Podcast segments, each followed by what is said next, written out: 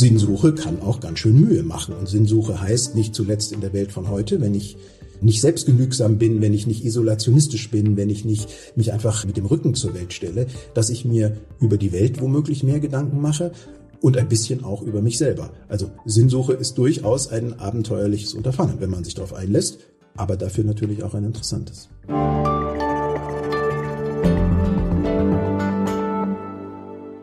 Hallo, liebe Hörerinnen und Hörer und herzlich willkommen zu einer neuen Folge von Hinter der Geschichte. Hier soll es sich heute um eine ganz große Frage drehen, nämlich Wofür leben wir? Denn mit diesem Zuruf, also Wofür leben wir, befasst sich ab sofort ein neuer Schwerpunkt in der Zeit und auf Zeit Online. Und alle Texte, die Sie dort finden, drehen sich rund um Sinnfragen, Lebensentscheidungen und Wendepunkte. Es ist ein Angebot für all diejenigen, die sich die Sinnfrage stellen und für die die Sinnfrage zentral ist, sowohl in ihrem persönlichen Leben als auch im Verständnis der Welt. Einer der Verantwortlichen und Mitbegründer ist Patrick Schwarz, geschäftsführender Redakteur bei der Zeit, und mit ihm wollen wir heute eintauchen in die Welt der Sinnsuche. Mein Name ist Katrin Schakowski aus dem Team der Freunde der Zeit und ich führe Sie heute durch dieses Gespräch und freue mich sehr. Hallo Patrick. Hallo Katrin, grüß dich. Patrick, ich freue mich wirklich sehr, dass wir zwei heute sprechen. Vor allem, weil du uns ja ein Stück weit mitnehmen wirst, nämlich in die Welt der Sinnsuche. Und gemeinsam mit Kolleginnen und Kollegen von Zeit und Zeit Online hast du oder beziehungsweise habt ihr ja einen neuen Kosmos im Zeituniversum geschaffen. Dieser beschäftigt sich im Kern mit der großen Frage, wofür leben wir? Und bevor wir darauf jetzt gleich etwas genauer eingehen, hast du dir heute schon über den Sinn des Lebens Gedanken gemacht, lieber Patrick? Tja, ehrlicherweise ja, und zwar bei einer ähm, ganz alltäglichen äh, Beschäftigung. Ich habe zwei Töchter, die sind 14 und 17 und sind natürlich sehr selbstständige junge Damen in ihrem Leben. Deswegen äh, schmiere ich ihnen morgens Schulbrote, glaube ich, gar nicht, weil meine Töchter das brauchen würden, sondern vielleicht, weil ich es ein bisschen brauche, weil es mir weiterhin das Gefühl gibt, Vater zu sein bei zwei äh, so großen Töchtern, die in ganz vielen Bereichen ihres Lebens schon alleine unterwegs sind. Und ja, insofern, ich habe heute früh, als ich äh, vor der Frage stand, Wurst oder Käse, was packe ich aufs Brot, ein bisschen ähm, über die Frage nachgedacht, wofür lebe ich? In dem Fall als Vater. Das ist sehr schön. Danke fürs Teilen dieser kleinen Alltagssequenz. Ich habe jetzt eben schon vom neuen Sinnkosmos ganz kurz gesprochen. Das ist jetzt natürlich sehr nebulös und sehr weit gefasst. Vielleicht magst du einfach mal ein Stück weit erzählen, was genau sich dahinter verbirgt. Na, wir haben tatsächlich mit einer Frage angefangen, mit der Frage, über die wir beide jetzt auch gerade schon gesprochen haben. Und Georg Löwisch, der viele Jahre Chefredakteur der Taz war und der letztes Jahr im Sommer, im Juli zur Zeit gekommen ist als neuer Chefredakteur äh, von Christ und Welt in der Zeit, der hat diese Frage aufgebracht. Und ähm, er hat eine ganz wunderbare Formulierung gefunden, was diese Frage fast ein bisschen magnetisch macht. Er hat gesagt, man stellt diese Frage und ein Gespräch beginnt. Und bei der Zeit, das ist ja das Schöne, wenn man hier arbeiten darf, ist es so, dass äh, wir auch Marktforschung machen, dass wir auch äh, sorgfältige Konzeptionsprozesse machen, äh, dass wir auch uns manchmal die Haare raufen. Aber am Anfang steht in der Regel von neuen Projekten einfach eine Idee. Eine Idee, die uns selber Spaß macht, die uns selber interessiert. Und so war das mit diesem äh, Thema, mit diesem Bereich auch. Wir haben uns also gefragt, was ist das eigentlich, was so viele Menschen umtreibt, die wir als Leserinnen und Leser erleben bei Veranstaltungen oder in Leserbriefen, aber natürlich auch Menschen, die wir ähm, im eigenen Freundes- und Bekanntenkreis haben, in der Familie und vielleicht ja tatsächlich auch Leute, die in der Öffentlichkeit manchmal stehen. Was ist eigentlich los, dass so viel mehr Leute, das sagt auch die Statistik, das sagt die Wissenschaft, die Forschung, sich heutzutage mit der Sinnfrage befassen, als es vielleicht noch vor 20 oder 30 Jahren der Fall war. Und ich glaube, ein Teil der Antwort ist, wir leben heute, viele von uns, ein bisschen selbstkritischer, ein bisschen zweifelnder vielleicht auch und natürlich auch ein bisschen bewusster über die Nöte, in denen dieser Planet als Ganzes steckt, gesellschaftlich, politisch, ökologisch. Und die Frage, welche Rolle spiele ich selber drin, als Einzelner, als Einzelne, ist eine Frage, die in ganz vielen, ganz unterschiedlichen Kontexten auftaucht. Das im Grunde genommen war die Sinnwolke, die Ideenwolke, aus der heraus wir gesagt haben, Mensch, eine Zeitung wie die Zeit, was könnte die ihren Leserinnen und ihren Lesern dazu anbieten? Und genau, du hast es eben schon sehr schön gesagt, also das Thema Sinn Sinnhaftigkeit, Sinnsuche ist wirklich aktueller und präsenter denn je. Also man spürt es quasi überall auf und ihr habt da auch eine sehr schöne Zahl genannt in einem eurer Texte, nämlich laut einer Studie der Psychologin Tatjana Schnell sind es etwa drei Viertel aller Deutschen, die sich darüber Gedanken machen. Und mir persönlich fällt es tatsächlich auch auf, zum Beispiel wenn ich in Buchhandlungen unterwegs bin, dass eben die Bücherregale sehr voll sind mit Titeln rund um Sinn, Resilienz, Selbstfindung, Glück. Aber, und das hast du eben auch schon gesagt, nicht nur dort, sondern auch in der Zeit und auf Zeit Online schreiben die äh, Kolleginnen und Kollegen ja schon sehr viel und sehr lange rund um große Sinnfragen. Und das ja auch tatsächlich sehr erfolgreich, weil die Artikel zu diesem Thema gehören immer auch zu den meistgelesenen. Also sprich, wir sind mit dem Thema im Haus schon, schon sehr aktiv. Warum war es euch jetzt nochmal ein Anliegen, so ein eigenes Umfeld zu schaffen? Und wie sieht dieses Umfeld so ganz konkret aus? Vielleicht kommen vom Konkreten zum, äh, zum Konzeptionellen. Das Konkrete ist, wir haben das, was du als Umfeld beschreibst, findet ja bei uns an mehreren Orten statt. Wir sagen manchmal auch eine Plattform dafür, weil in der Medienwelt von heute, wo eine Redaktion wie die Zeit auf so vielen Kanälen unterwegs ist, ist es ja nicht mehr nur ein Ort. Es ist die Zeitung natürlich. Kilian Trottier hat seinen Eröffnungsessay zu der Frage, geht es eigentlich bei der Sinnsuche nur nur um Glück oder gibt es sogar etwas jenseits von Glück, über Glück hinaus, was vielleicht unsere Anstrengungen wert ist? Dieses laute Nachdenken ist erschienen vergangene Woche in der Zeit auf der Seite Glauben und Zweifeln bei unserer Kollegin Evelyn Finger, die äh, netterweise dafür den Platz frei gemacht hat. Also wir erscheinen immer mal wieder in der Zeitung, ohne dass wir deswegen dort ein eigenes Ressort bilden. Wir gehen aber natürlich auch sehr in den digitalen Raum. Warum das? Weil die Sinnsuche tatsächlich ein Thema ist, was eine Leserschaft anspricht, die sehr breit ist, die auch über die bisherige Leserschaft der Zeit schon hinausgeht. Und das sind oft Leserinnen und Leser, die in Kontakt kommen mit uns über Zeit Online. Also, es gibt äh, seit vergangener Woche eine äh, Seite auf Zeit Online www.zeit.de slash Sinn wo wir alle diese Texte versammeln und die Redaktion, der Georg Löwisch vorsteht, wo Kilian Trottier dazugehört, wo äh, Merle Schmalenbach äh, mitarbeitet zum Beispiel, die Redaktion von Christ und Welt, baut dieses Thema auf ihren Seiten aus. Christ und Welt sind ja unsere Extra-Seiten für Geist und Gesellschaft und Glaubensthemen, die man dazu abonnieren kann. Dort wird das Ganze auch ein Schwerpunkt. Das heißt, in der Medienwelt von heute heißt ein neues Projekt zu starten oft zu sagen, wir gehen dorthin, wo die Leserinnen sind, wir folgen ihnen oder machen ihnen ein Angebot und deswegen ähm, wird jede Woche am äh, Freitagnachmittag das Wochenende bei uns eingeläutet durch unseren Sinn Newsletter, den man kostenlos abonnieren kann und Merle Schmalenbach und Kilian Trottier jede Woche die sieben Sinnfragen der Woche zusammenstellen mit weiterführenden Links und äh, Texten, die dafür interessant sind. Und sag mal zum Zeitpunkt, also warum habt ihr es gerade jetzt gestartet?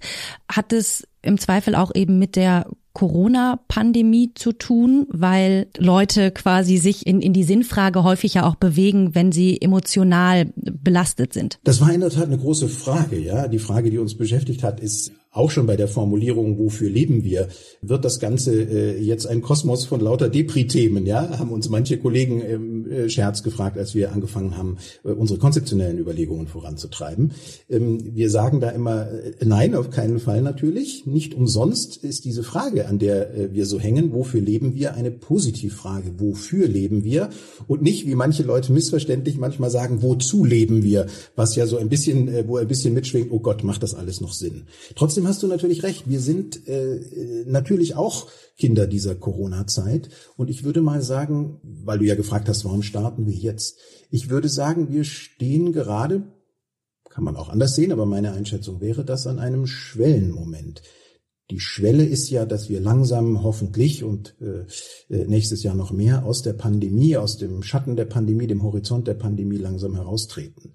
Und vielleicht ist das ja der Moment, wo wir etwas verstehen, was während wir da alle drin steckten, in Lockdown rein, Lockdown raus, gar nicht immer so selbstverständlich war, nämlich dies ist eine Erfahrung, die in der Stadt, in der ich lebe, im Land, in dem ich lebe, in dem Europa, in dem ich lebe, in der Welt, in der ich lebe, alle miteinander geteilt haben. Ein Stück weit natürlich unterschiedlich, aber äh, es gab das in den letzten Jahrzehnten der Menschheit kaum, dass alle Menschen äh, eine solche Phase geteilt haben. Es gibt diese berühmten wenigen globalen Momente, das Ende des Zweiten Weltkriegs, äh, die Krönung von Königin Elisabeth, äh, der Mord an John F. Kennedy, der Mauerfall. Das sind Momente, wo sich Menschen weltweit erinnern können, aber nicht umsonst sind das Momente. Und dass wir eine so lange Phase des gemeinsamen Lebens auf diesem Globus erlebt haben, das ist schon, schon sehr ungewöhnlich. Und ich glaube, dass wir jetzt in dieser Schwelle sind, wo wir rauskommen und uns fragen, ja, auf allen Ebenen, politisch, persönlich, vielleicht aber auch philosophisch, was hat das mit uns gemacht? Und äh, in dem Sinne ist es sicher äh, kein Zufall, dass wir mit diesem Projekt jetzt starten. Ja,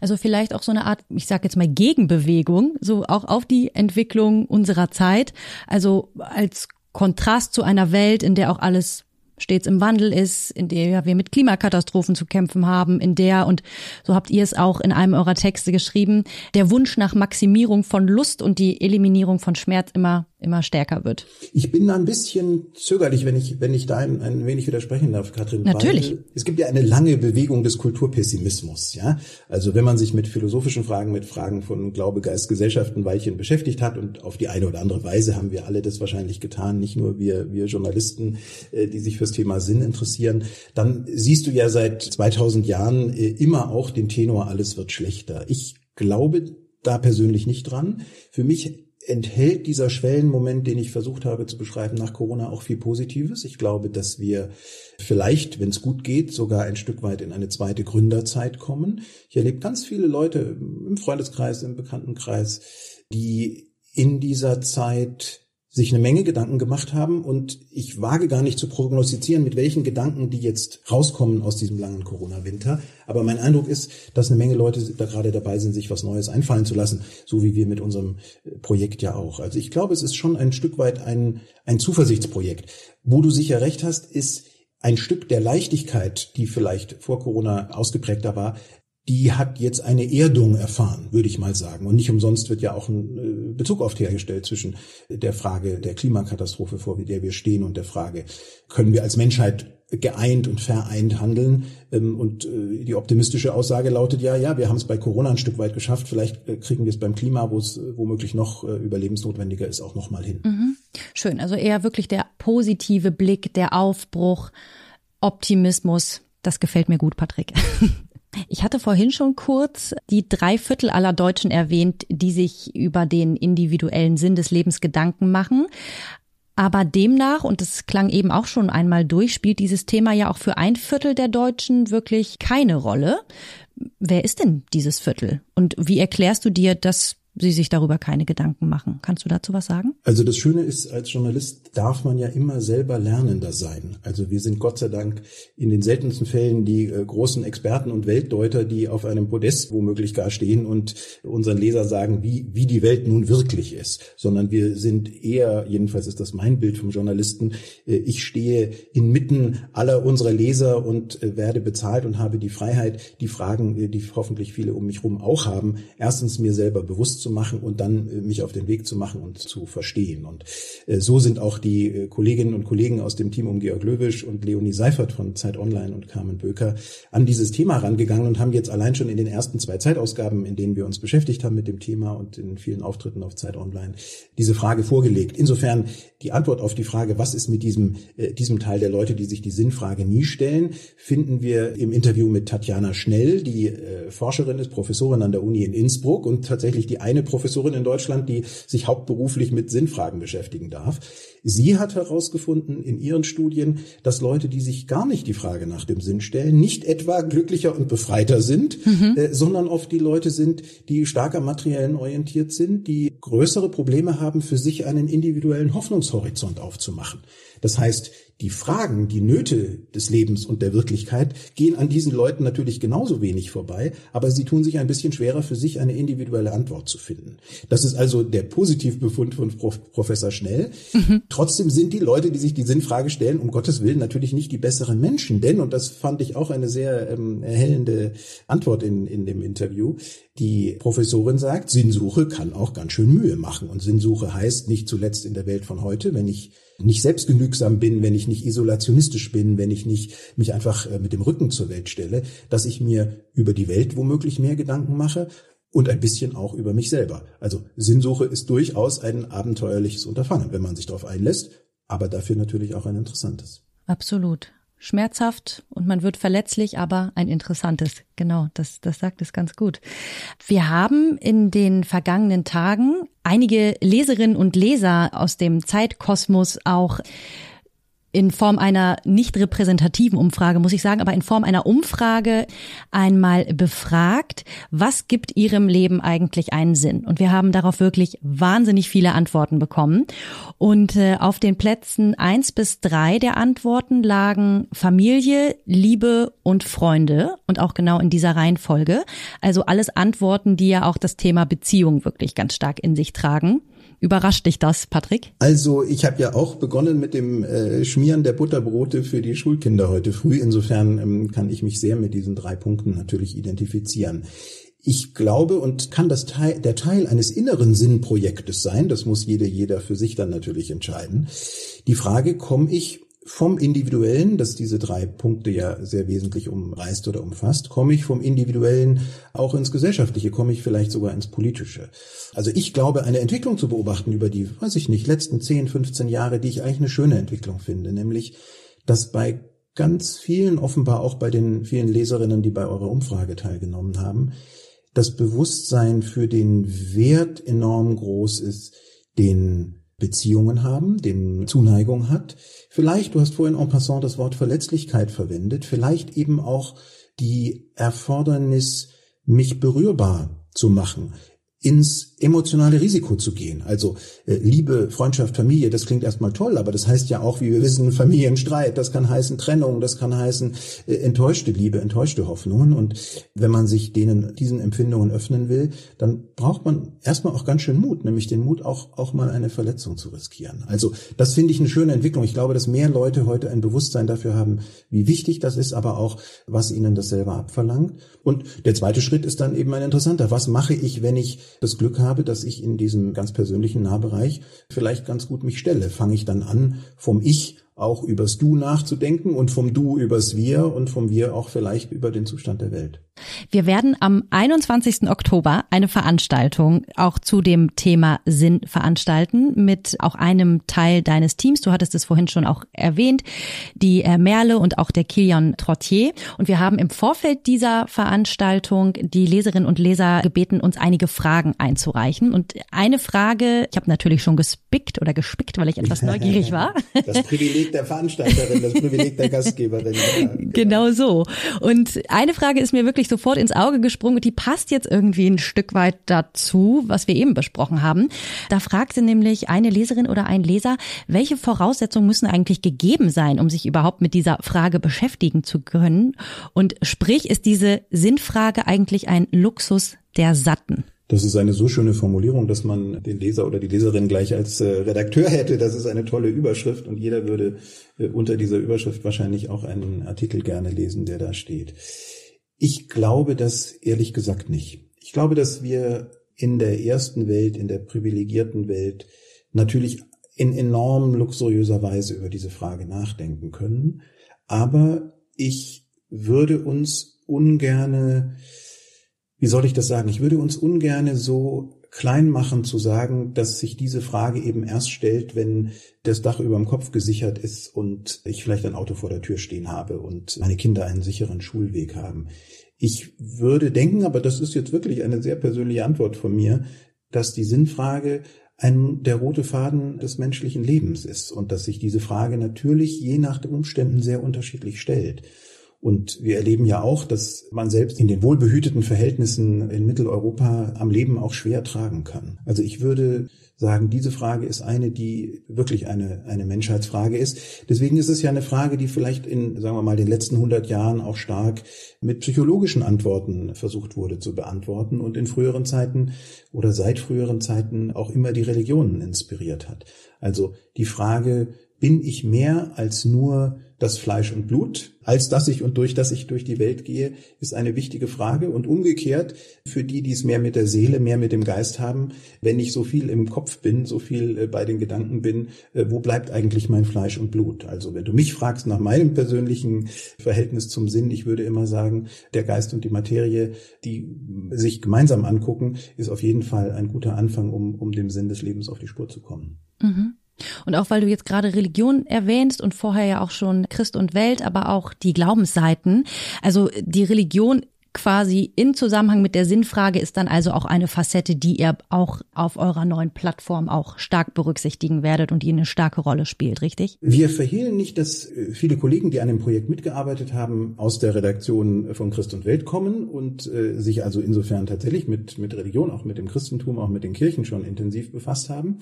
Interessant ist aber dabei, dass in der Redaktion von Christ und Welt kein Theologe arbeitet und dass die Kolleginnen und Kollegen dort aus so unterschiedlichen Bereichen kommen wie der Politikberichterstattung, dem Feuilleton und anderen Feldern. Und so wie wir uns das Thema Religion äh, mit journalistischer Neugier, aber auch kritischer Distanz in den letzten Jahren angeschaut haben, zusammen mit vielen Kolleginnen und Kollegen in der Redaktion der Zeit, von Sabine Rückert mit ihrem Podcast Unter Pfarrerstöchtern, über Evelyn Finger, ähm, die äh, ja die Seite Glauben und Zweifeln verantwortet, bis hin zu Kollegen äh, von Jan Rost bis Bernd Ulrich, die äh, immer wieder über diese Themen auf verschiedenen ähm, Seiten der Zeit geschrieben haben. Also natürlich führt die Frage nach der Religion unweigerlich zur Frage, Frage, was, was die Welt im Innersten zusammenhält. Aber Zeitsinn ist kein religiöses Angebot. Zeitsinn ist der Versuch, unsere journalistische Expertise anzuwenden auf diese ganz essentiellen und existenziellen Fragen und dabei die religiösen Deutungsangebote nicht zu verschweigen. Die interessieren interessanterweise auch sehr viele Zeitleser, die selber nicht religiös gebunden sind, weil sie sagen, das gehört zum Kosmos dazu, den dieser Welt, äh, wenn man die Welt verstehen will, ist es, tut man gut daran, auch die Religionen zu verstehen, aber es ist kein religiöses Angebot. Mhm. Werbung. Diese Woche in der Zeit? Die Bücher des Frühlings. 16 Seiten blühende Fantasie von gefährlichen Liebschaften, einer Flucht auf dem Mississippi und magische Erzählkunst. Das Literaturspezial zur Buchmesse in Leipzig. Die Zeit, Deutschlands größte Wochenzeitung. Jetzt am Kiosk oder direkt bestellen unter zeit.de/slash bestellen.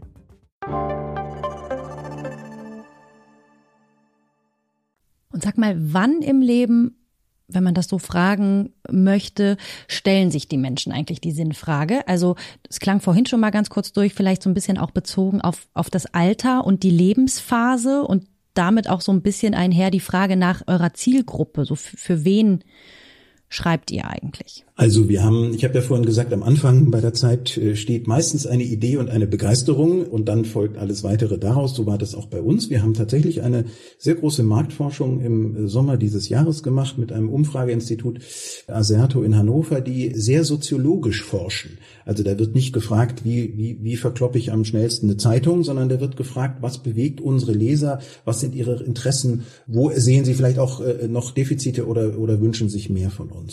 Und in dieser Studie kam äh, interessanterweise raus, dass zum einen die Zeitleserschaft überdurchschnittlich interessiert ist an Sinnthemen. Also du hast vorhin die Zahl für Deutschland genannt, die ist für die Zeitleser offenbar noch höher. Also wer äh, an Sinnfragen ein Interesse hat, ist ohnehin bereits an der Zeit interessiert und findet da ja auch bisher schon eine Menge Angebote. Aber natürlich kann man feststellen, dass bestimmte Momente für die Sinnfrage die Sinnfrage aufwerfen. Also das sind Schwellenmomente im Leben, wenn äh, Kinder kommen, wenn äh, die Kinder aus dem Haus gehen, wenn man eine biografische Zäsur erlebt, äh, zum Beispiel den Verlust natürlich eines nahen Angehörigen, ähm, aber auch wenn man äh, beschließt, seinem Leben eine neue Richtung zu geben. Äh, lebenslanges Lernen ist ja immer ein Thema. Das heißt ja oft auch, dass Leute heutzutage ihre Berufe wechseln, viel mehr als früher. Also immer, wenn ich an eine Schwelle stoße, wo das Leben mir einen Rückspiegel vorhält, nämlich um weiterzugehen, frage ich mich, wer bin ich eigentlich und äh, was macht mich aus und äh, vielleicht, wer bin ich auch geworden oder wie habe ich mich verändert, seit ich mir das letzte Mal diese Frage gestellt habe. Ich würde sagen, das zeigt unsere Untersuchung recht deutlich. Das sind die Momente, an denen das Interesse an dem Thema, sagen wir mal, von einem allgemeinen Interesse zu einem sehr konkreten Interesse sich verdichtet. Ja, und habt ihr im Rahmen dieser Marktforschung auch äh, herausfinden können oder untersucht, wie sich Menschen eigentlich mit der Sinnfrage beschäftigen und auseinandersetzen? Also machen sie das in erster Linie alleine? Machen Sie das im Kreis von Familie und Freunden? Doch in der Kirche? Also ich glaube, was sich verändert hat, ist, dass die Sinnfrage satisfaktionsfähig geworden ist. Also damit auch gesellschaftsfähig. Es ist keine Frage mehr, mit dem, mit der man hinter dem Berg halten müsste. Ich würde schon sagen, dass das vor 30, 40 Jahren anders war. Da galt das vielleicht als eigenbrötlerisch oder selbstbespiegelnd. Alleine wenn man sich anschaut, ob Leute zum Beispiel ähm, über Krisen offen geredet haben, dann stellen wir fest, wir machen jede Woche ein großes Interview mit einer Person, die manchmal prominent ist, manchmal auch einfach nur uns interessiert durch ihre Expertise und fragen nach dem Sinn äh, des Lebens. Ein führen ein Gespräch über den Sinn des Lebens. Und ich glaube, die Offenheit, mit der Gesprächspartner, mit denen wir es da zu tun haben, auch bereit sind, über persönliche Krisen zu sprechen oder Wendepunkte ihres Lebens, das ist Ausdruck einer gesellschaftlichen Veränderung. Also es ist nicht mehr die Scheu da, sich auch in die Karten gucken zu lassen. Und das ist natürlich für uns äh, Journalisten ein großes Privileg. Also der Comedian Caroline Kebekus, sie hat einfach mal erzählt, wie das äh, für sie mit dem Tod äh, ihrer Großmutter war, warum sie das so beschäftigt hat und wie sie das geprägt hat und wie sie das verändert hat.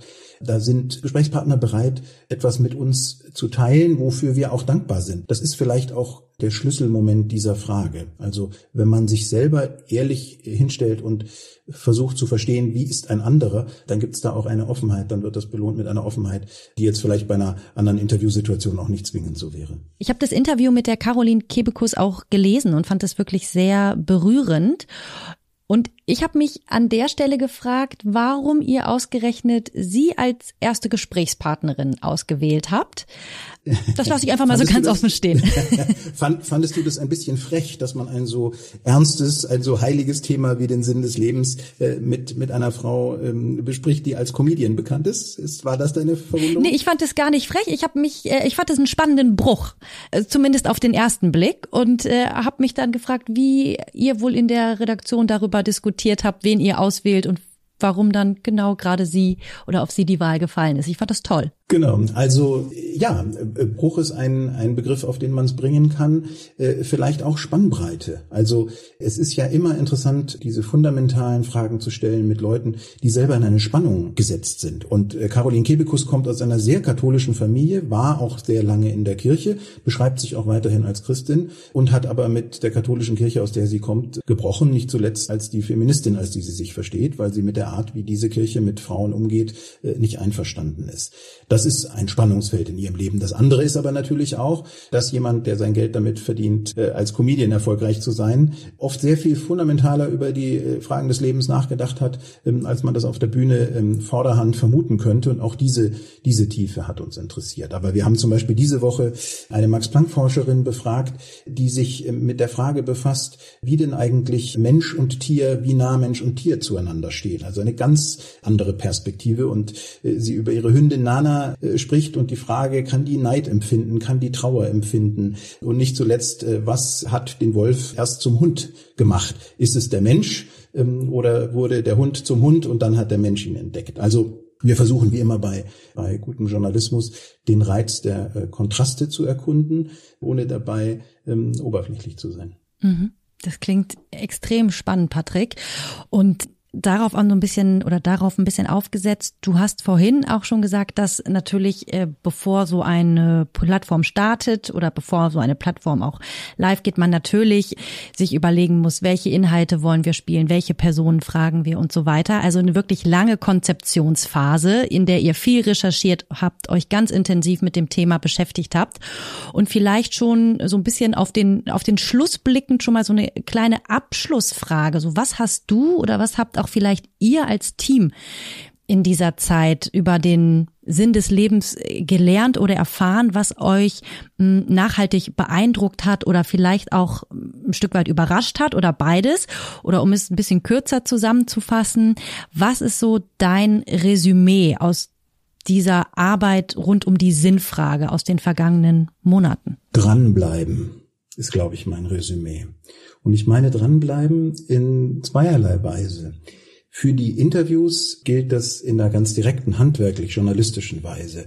Ich habe zum Beispiel äh, vergangene Woche mit meinem Kollegen Andreas Oehler den langjährigen Generalinspekteur der Bundeswehr Wolfgang Schneiderhahn interviewt, der während des Afghanistan-Krieges Deutschlands oberster Soldat war. Was heißt das, wenn man eine Organisation führt, zu der, äh, zu deren Auftrag auch das Töten gehört?